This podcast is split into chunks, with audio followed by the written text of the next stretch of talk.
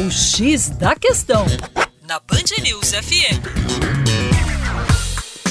Olá, ouvinte Band News, como vai? Tudo bem? Com você, o Juninho Lopes, do Terra Negra. Hoje, na nossa coluna, uma notícia ruim. A desigualdade voltou a aumentar no Brasil após 22 anos. E este aumento tem uma relação direta com o desemprego.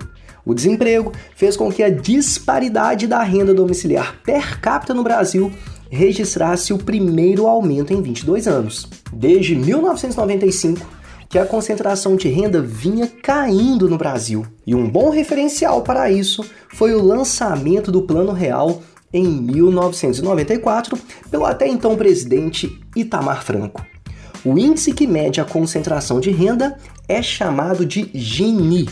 O indicador que varia de 1 a 0. Lembrando que quanto mais perto de zero estiver, mais igual é a sociedade.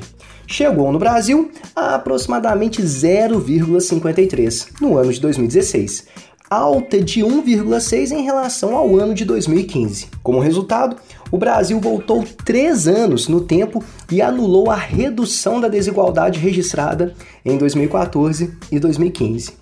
E tem mais: além do aumento do desemprego, a inflação está corroendo a renda média do brasileiro. A inflação, que é o aumento dos preços não acompanhado do aumento equivalente dos ganhos, tem reduzido o poder de consumo da população, sobretudo da fatia de menor renda da sociedade.